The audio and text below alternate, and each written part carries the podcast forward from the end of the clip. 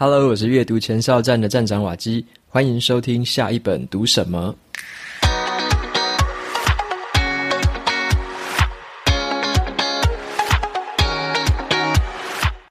今天我想要跟大家分享的这本书，它的书名叫做《普通人的财富自由之道》。普通人的财富自由之道。这本书我有挂名推荐。我很喜欢这本书的内容，那么我也很感谢这本书的作者。在今天的节目里面，我会简单的介绍我为什么这么推荐这本书，以及呢，我觉得这本书是给谁看的，还有我觉得这本书里面我从中学到了哪些新的东西。然后这本书也有出版社的赞助，两本抽奖证书。那么你有兴趣参加的话，可以到节目的资讯栏里面点进部落格的文章。拉到最底下，输入你的 email 就可以参加这本书的抽奖活动。然后啊，博客来也有提供我们特别的这个折扣优惠，有二十五元的折扣金。如果你有兴趣领取的话，就可以到资讯栏里面，博客来有帮我专门设立了一个瓦基的书单专区，点进去里面就可以直接领取那边的折价券。那这个是有限量的，所以如果你需要用的话，就尽快的去领用。接下来啊，就分享今天的这本书《普通人的财富自由之道》。如果只是乍看书名，我猜很多人应该会误会，以为说这个是一个投资理财书啊，要教你怎么样财富自由之类的。那说实话，这本书并不是教你怎么投资理财，它在教的是你怎么透过内容创作的方式来达到财富自由的状态。什么叫做内容创作呢？这个就是现在最火红的一个创业模式，我认为这也是一个失败率最低的一个创业模式，也是我自己在采用的一个商业模式。那么这本书里面的这个作者，他本身是做 podcast，所以呢，这本书的主题除了在讲内容创业怎么成功之外，他同时也会举自己很多 podcast 方面的这个案例。更有意思的是，我觉得这本书里面所教我们的这个方法。它不只是用在 Podcast 上面而已。如果你有经营部落格，你想要去做 YouTube，想要做 TikTok，任何形式的内容创作，这本书里面所教你的步骤跟法则是一体适用的，放到四海皆准。那所以这也是我想要推荐这本书的原因。好，那。这当然啦，刚刚讲的那些内容创作的结果，让你如果说成功哈，迈向这个内容创作之路，最后成功创业、成功变现，那当然你会迎来财富自由。所以这本书的书名《普通人的财富自由之道》是一个结果，那这个过程跟里面的方法是这本书里面所要告诉我们的核心。接下来我就简单介绍一下这本书的作者啊，那这个作者呢，他的名字叫做约翰·里·杜马斯。啊，约翰·里·杜马斯，那我就简称他叫约翰。他有做一个 podcast 节目，英文叫做 Entrepreneurs on Fire。Entrepreneurs on Fire 就是火力全开的创业家。这个节目的内容啊，是在访问那一些成功的创业家，而且是每天推出一集新的节目，所以一年会推出三百六十五集访问成功企业家的节目，长度也都不会太长，大概就是二十分钟左右的一个篇幅。那么他透过这样的节目，从零开始打造，到现在已经变成一个非常庞大的 Podcast 帝国了。然后呢，他也有一个很好的盈利模式，以及呢也持续运作下去，这个事业也越来越茁壮。那他在这本书里面呢，他就是要跟我们说，他怎么样透过一些方法，然后呢用哪些策略，最后一步一步的从零开始打造出这样的一个事业版图。其实约翰呢、他以前也没有任何方这个媒体方面呢、或者说关于访谈方面的经验。他以前年轻的时候啊，曾经当过职业军人，然后呢，到过伊拉克去打仗，最后从伊拉克退役回国之后，他也受到那个创伤后的压力症候群，所以回来之后，其实他这个心理状态也不是很稳定。那后来呢，也是工作跌跌撞撞之后，他二十多岁回国，一直到他三十二岁那年。他发现他在工作上有遇到一些瓶颈，而且在财务的方面也没有很好的起色，所以他就下定了决心说，他不想要在原本的这个样子持续的穷忙了。他感觉自己没有看到很好的未来，所以呢，他就想说，我能不能来做一个很有意义的事情，来提供一些这个给企业家帮助的东西？因为呢，他自己也很想要创业，可是他却很茫然，他想要听别人怎么做的，他想要听别人怎么说的，所以他后来毅然决然的投入 Podcast，然后用他的 Podcast 节目来访问很多成功的企业家，除了可以解决他心中的疑惑之外，也可以帮助更多状态跟他类似的一些人们。所以呢，在做这件事情之后，两年之后，他就成功打造出来了自己的 Podcast 的事业帝国。那当然，他就依照着这条路，最后获得了很非凡的财务自由，而且也获得了很十足的这个成就感。那这本书里面，他就会告诉我们这段旅程，以及他把这所有旅程拆解出来的步骤，我们该怎么样一步一步可以照着做。好，这些心法其实是很共用的。所以呢，他在这本书里面呢，他就把所有的这一些这个步骤跟方法拆成了十七个不同的步骤。好，听到十七个步骤，其实你不用觉得太担心，因为它都是循序渐进的，小步小步的一直迈进，一个一个步骤执行，包含这个节目前期的准备，你想要提供什么帮助，你怎么样去定义你的市场定位，怎么找到你最有利的一个位置。包含到你怎么样去上架节目，上架之后怎么宣传，以及呢，宣传之后怎么样持续的营运，怎么扩大你的成长，怎么样经营团队，这个部分在书里面都有很完整的提及。好，那在这边的话，他除了分享诶怎么样成功之外，其实他在这本书里面也分享了很多他自己的失败经验，而且啊，在每个章节的后面，他都会挑一个跟那一个章节最相关的企业家的个人故事。放在那个章节的后面来做一次说明，所以等于是你可以看完他的方法跟他自己的案例之后呢，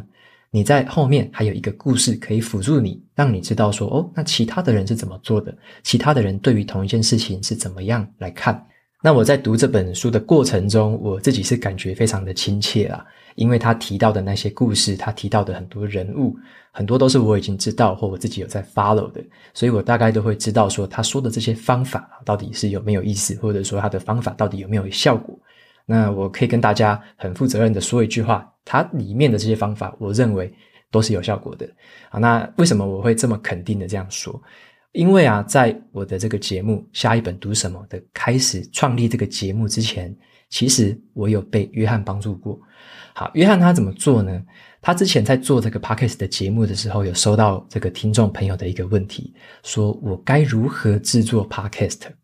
所以他就很佛心的，他就先制作了一系列的大概一个多小时的一个免费制作 Podcast 的一个课程，上架在他的网站上面。所以我那时候在做这个节目之前，在做下一本读什么之前，我也在找一些资源，该怎么样去做 Podcast，该怎么定位，该怎么样这个发表的频率什么的，我也是一头茫然。那我那时候就找到了约翰他的这个网站，然后呢，从他这个地方就去上了他免费的课程。上完之后啊，就把一些重点记录下来，就开始实际的去用它里面的一些方法来设计我的节目。所以我算是被他帮助过，然后呢，我也照着他的内容。现在也是持续的在做一些调整跟改善，那也随着这些课程的步骤，我就可以摸索出属于我那时候符合我那时候算是有正职在身，然后我是下班时间做这种斜杠的方式，怎么样用这个方式来做 Podcast？那我就用他的一些方法来摸索出了一个我自己的方式。那渐渐的，其实啊，你会发现它里面那些方法，或者说他所教你的东西，都是很平凡的一些方法。英文的话，他就说那个是 common path，很平凡、很普通的方法。其实你不用砸大钱，你也不用求着怎么样爆红，或者你也不用求运气之神可能降临在你身上。你只需要一步一步缓慢的前进，慢慢的前进。很平凡的方法，可是很有效果。那像我自己有照着里面的一些方法去执行之后。在节目上架的八个月之后，我就达到了一百万次的下载。那时候有特别这个写一篇文章跟大家说我那时候学到的几件事情。那在经过八个月，也就是总共十六个月吧之后，现在是已经有突破了六百万次的下载了。所以我很认同约翰他曾经说过的一句话：非凡的成功其实都是来自于平凡的道路。所以我对于这句话是非常的认同。那也是因为这样，他写出这本书之后，我仔细的看里面的内容，我会跟你非常的推荐。如果你是内容创作者，这是一本必读的书。那如果说你想要，你想要，你可能还不是内容创作者，你对于内容成为内容创作者有兴趣，你很好奇怎么透过内容创作来获得，例如说来变现，或者说来打造自己的个人品牌，来变成一个商业模式的话，内容创作的变现或商业模式这条创业之路，这本书里面就有非常精彩的整理。那这个部分的话，我会非常的推荐。如果你自己也有兴趣的话，从这本书入门，算是一个非常好的一个入门指南。好，那这也是我会想要挂名推荐这本书的原因。那底下的话，我会再介绍一些些我在书里面得到的一些启发。那除了跟你分享之外，也让我自己做一些笔记，因为我读了这本书之后，还是有一些新的收获，可以让我现在经营节目，或者说未来经营节目上面，还是会持续的用到。好，那么接下来的节目里面，我就跟你分享三个重点。第一个是你怎么样找到自己的利基市场，那第二个是你怎么样来安排自己内容创作的行程表，第三个是你怎么样去建立系统跟团队。OK，那这边的话，我们先来分享第一个，什么叫做找到利基市场？这个利是利益的利，然后基是这个基本的基，好，利基。它是一个英文字的一个翻译啦，英文叫做 niche，N-I-C-H-E，niche。好，什么是 niche 呢？意思也就是说，在整个市场上面，你可以提供最独特价值的那一个领域是什么？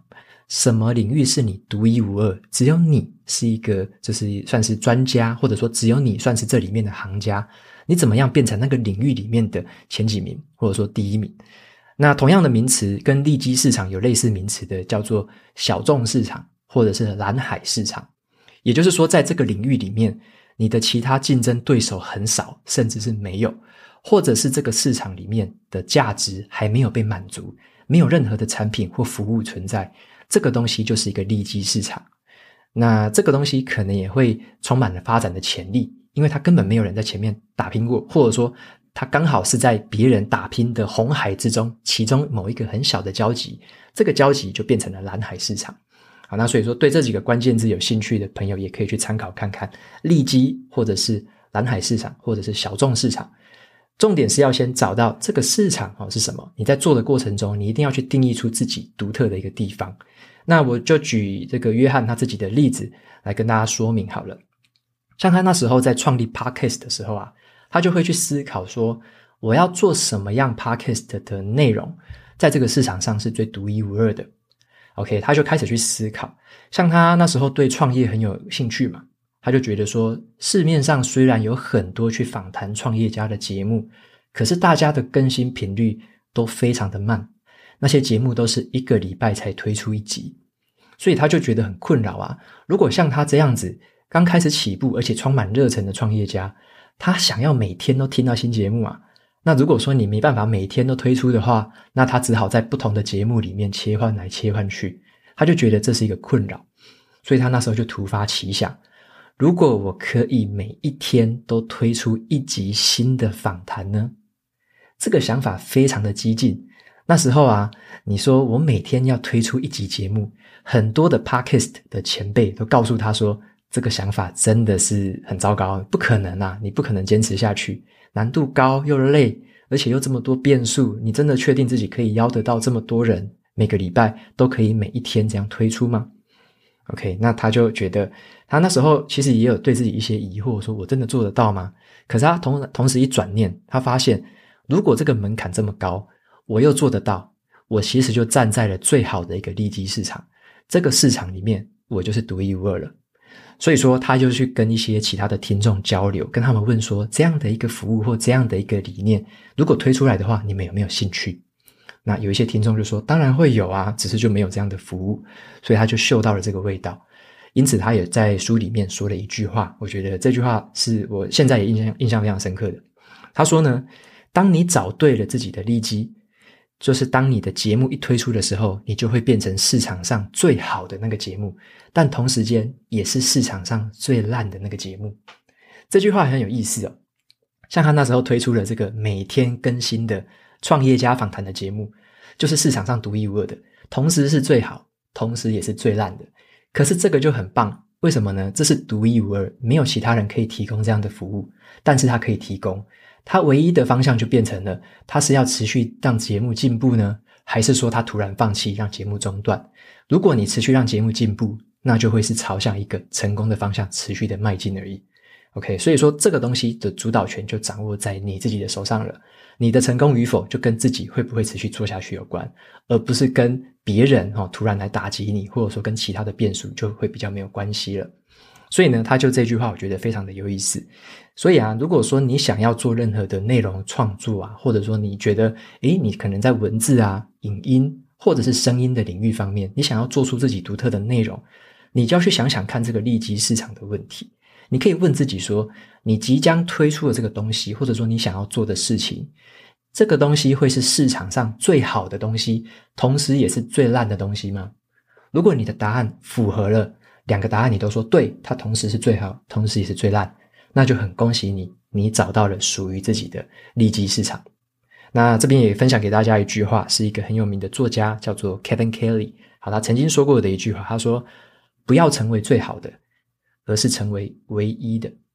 OK，所以这个这句话也分享给大家，就是不要去呃跟大家挤那一片红海，或者说挤那一个很竞争爆炸的市场。你要在那边挤挤到前几名，那是非常难的。除非你爆炸有钱，除非你爆炸有名，或者你可能爆炸的其他的什么特别的领域很厉害之类的。否则的话，以一个普通人，就是这本书定调的普通人来说，你要怎么样获得一个非凡的成功？你一定要找到属于你各种排列组合里面的一个利基市场。同时是最好，同时也是最烂，那就代表那个东西是你的唯一，只有你可以提供那样的产品、那样的服务，找到那样的东西再去发展，才会是迈向成功的一条这个确定的一个道路。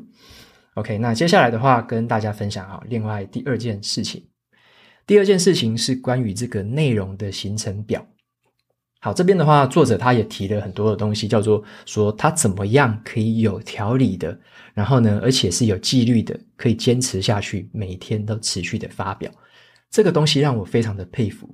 因为什么呢？因为像我自己以前嘛，就是呃，包含到现在啦，每个礼拜是推出两集节目。其实两集节目在现在以台湾的 Podcast 来说，也算是蛮多的。尤其是以一个个人创作者的这个身份，你要每个礼拜推两集节目，是一个蛮大的一个，算是一个 loading 了。那怎么样？像他，像他一开始也是一个人在那边慢慢胡搞瞎搞自己做。他怎么样做到每天可以去上架一集节目，一个礼拜七天都不中断，每一年这样做都不中断？这个真的很厉害。我在书里面就学到了一些东西。像我之前在做节目啊的时候，其实都是用一个被节目追着跑的方式啊，也就是说，像我在录节目的当下，然后呢，在写文稿的当下，录完，然后剪接完，最后上架，所有的文字编辑都弄好之后，我是当天作业完之后当天上架，所以有点像是我自己会被这个内容追着跑。可是这个约翰他的方式哦就不太一样，他很有条理的去安排说，他每个礼拜每一天。分开做不同的工作。好，这里面的话，我就跟大家分享一下，说他是怎么做到的，每天日更 Podcast 这件事情。他这样做，一个礼拜有五天工作天嘛，他就在礼拜一的时候，他在礼拜一就只是做一个准备、计划跟安排的动作。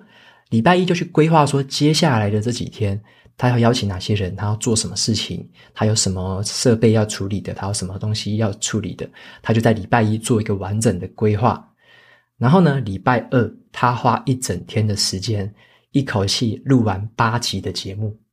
因为他的访谈时间其实比较短啊，他是用一个十五到二十分钟的访谈时间，所以他可以抓大概都是一个小时内就可以处理完一集节目的录制。那他就在一天里面把那八集节目全部录完。那这一天也是他最累的一天。接下来的话，星期三他就用星期三的时间。去剪接，然后呢，去撰写那一些节目的文字内容。那这一天的话是比较静态的，就是做一个后置的一个处理。所以他就在礼拜三处理完这八集节目，再来礼拜四的时候，他就去做那一些他自己待办清单上面的所有事情，包含了一些私人啊、公司上面的杂物。所以礼拜四算是一个比较处理杂物的一个日子。最后是第五天啊，就星期五的时候。他会用那一天的时间去安排下一个礼拜所有的这个社群媒体的贴文，还有下个礼拜的两篇电子报。所以他任何这个社群相关的啊、贴文相关的、排程相关的这些贴文，他全部在礼拜五一次把它写完。那礼拜六、礼拜天，他就让自己可以好好的休息，或者说在处理一些他有灵感的事情。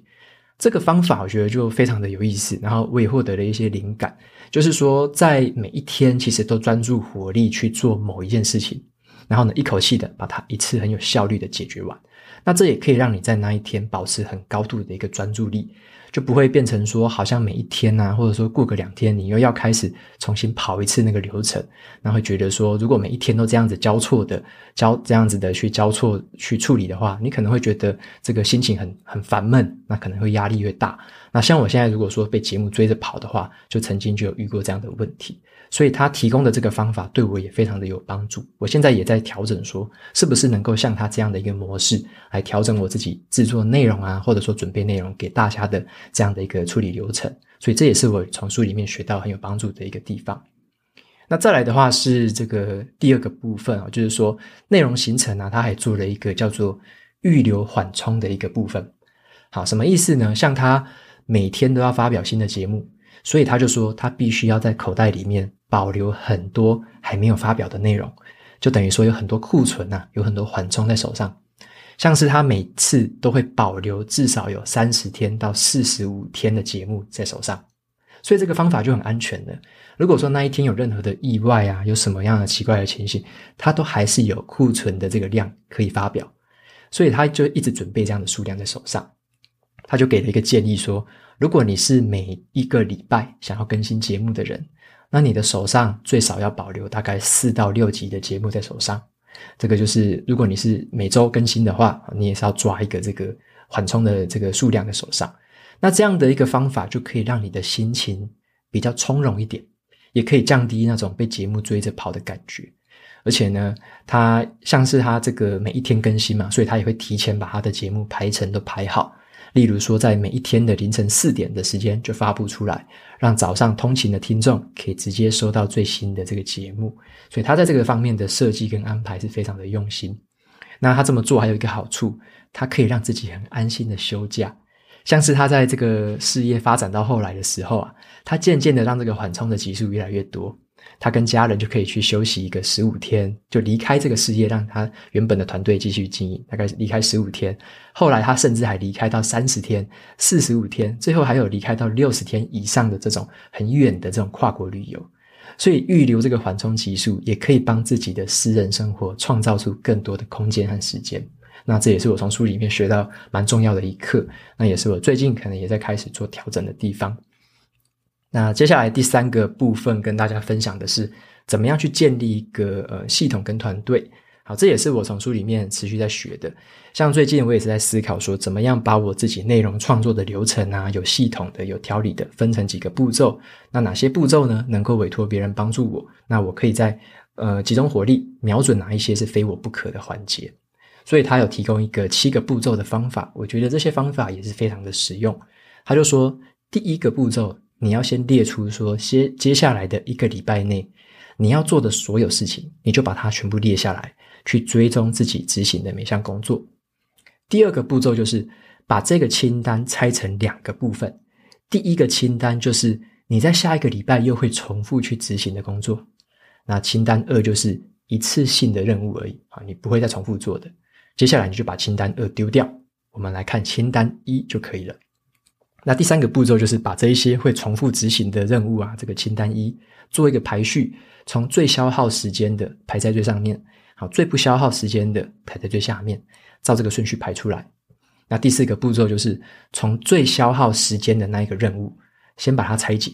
拆解出它每其中每一项流程跟步骤，然后删除那一些不是那么重要的，删除那些不必要的步骤，尽可能先简化。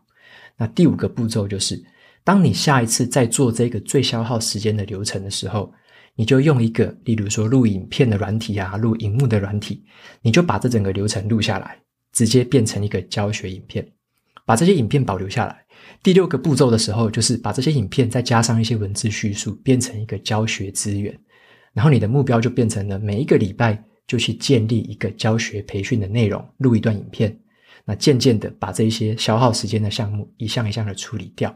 所以就是第七个步骤就变成了，当你有这些资源，你有这些教学资源之后，就可以依据哪一些是最消耗时间的东西，找适合的团队成员，然后用这些教育资源让他们来上手。所以像约翰他自己啊，在分析了这些过程之后，他第一个找的团队成员叫做社交媒体的经理。好，社交媒体的经理，也就是来帮他经营 Facebook 啊、Instagram 啊那些社交的部分的那些社群媒体。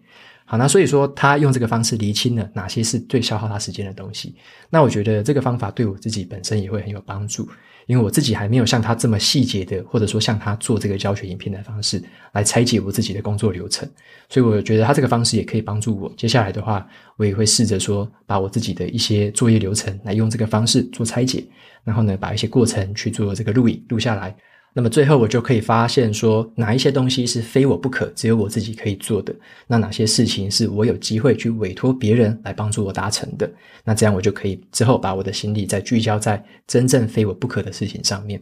OK，那么以上呢，就是这本书里面我自己觉得很有启发的一个部分。那有很多的内容创作环节，其实我在节目里面不可能一次全部提完了。那我要跟大家分享的，只是说它里面的这些步骤，所我所谓的十七个步骤，几乎前面的那几个步骤，我认为都会非常非常的有帮助，因为我自己亲自实践过，所以我算是也走过了它这条路过来。那我觉得说，如果你也是正想要踏上这条路，或者说你对这条路有兴趣，或者你在这条路上觉得很困惑，那我觉得这本书一定可以提供给你一些帮助。那么最后啊，我来分享一下说这本书的书名啊，我觉得应该要看它的英文书名，你会比较知道它的主轴到底在讲什么。刚刚有提到的中文书名叫做《普通人的财富自由之道》。好，我来分享它的英文书名，叫做《The Common Path to Uncommon Success》。中文的意思是通往非凡成功的。平凡之道，所以这本书的关键字，我认为是那一个平凡之道 （common path）。为什么我会这样定义？其实啊，你要通往财富自由的话，有无限多条道路可以选择，每个人的选择也都彼此不同。内容创作是其中的一个方法，你还有很多的方式可以迈向这个财富自由之路。那所以说，我去定义为什么我抓关键字抓平凡之道。好，这里面的平凡之道，这个道。英文虽然是 path 是道路的意思，可是它实际上，我认为它指的是方法，平凡的方法，或者说 common 也可以翻译成是共通的方法、普通的方法。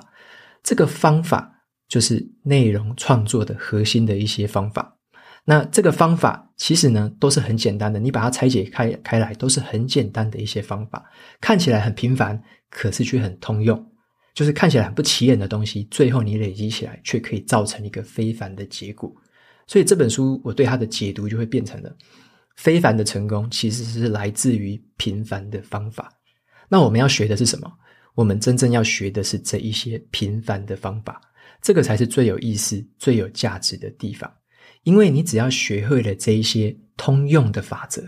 举一反三就是很容易的事情。无论你是做哪一种的内容创作产业，甚至你是在哪一个类型其他领域的产业，这些平凡的方法、共通的方法，都可以发挥它的成效，带给你未来的一个成功。所以，我觉得这本书提供的方法就是一个成功的方法。那是这个方法带着你创造出自己的财富自由。OK，那我也要跟大家分享的是，这个内容创作这件事情，我认为它是一个算成功率非常高的一个行业。你用内容创作来发展自己的事业，来打造，例如说个人品牌，打造你自己的这个那个商家的名声啊，或者说来打造你的产品，来卖你的服务，用内容创作这一个方式来做的话，它的成功率是非常高的。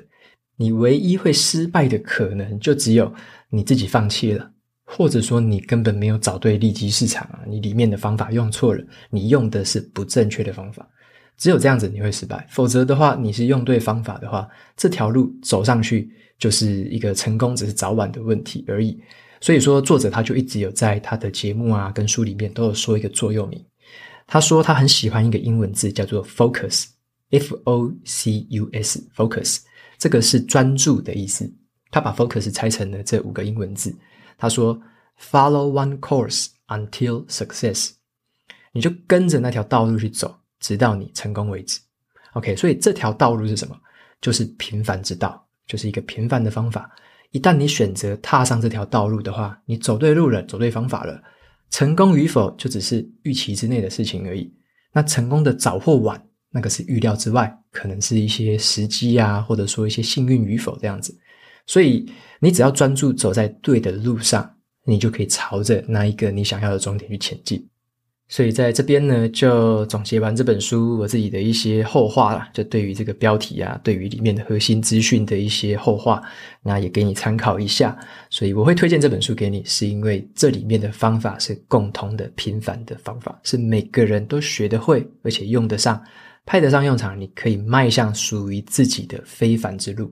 那这本书就推荐给大家。如果你在这条路上有任何的困惑，或觉得这个蓝图还不够明确的，这本书里面有非常清楚的指引了。OK，那这这本书就分享到这边。普通人的财富自由之道。好，那最后的话也来分享一下 Apple Podcast 上面的五星评论。有两个听众有留言，第一个听众叫做气气气气七七七七。好，他说超喜欢。他的留言是超级棒，获益良多。有些单集听到会有种当呃当头棒喝的感觉，或者让心中的结被打开。OK，非常这感谢这个七七七七这位朋友的留言。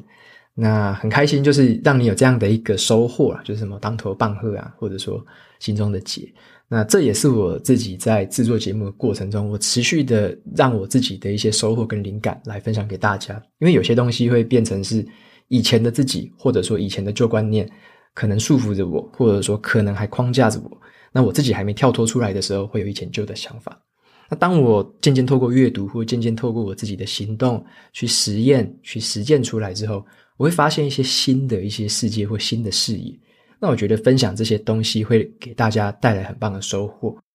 因为很多很有趣的观察，或者说很有意思、很有价值的一些思考，都是透过了实际的把，例如说你阅读、你听到、你看到的东西，转化成行动之后所带来的这样的一个收获。那我觉得，透过我的这个频道，可以分享给大家这些思考方式，也是对我觉对我来说啦，也是一个非常有价值的事情。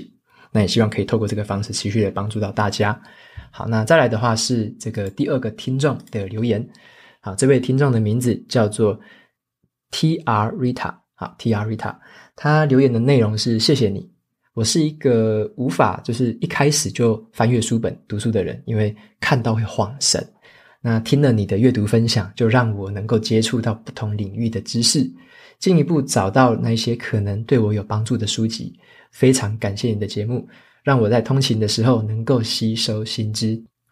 OK，非常谢谢 Rita 的留言。那你也有提到说可以帮你挑到一些好读的书籍啊，或有用的书籍，这也是我自己觉得蛮开心的一件事。像是我今天分享的这本书，这个中文书名我就不太相信你在书店看到你会想买来看。但是这本书对于内容创作者来说，我认为算是非常好的一本读物。那所以说，你如果是内容创作者或想要在内容创作这条路上走出一片天的话，那这本书就会非常适合你。那是，我就希望说，透过这样的方式啦，因为我会每一本书都全部的把它读完，我就仔细的去消化过。那我觉得很棒的书，就一定推荐给大家。好，那也透过这个方式，让大家可以接触到一些真正很不错的书，那也可以帮助自己，无论在你的生活、工作上，都可以带来持续长远的一个进步。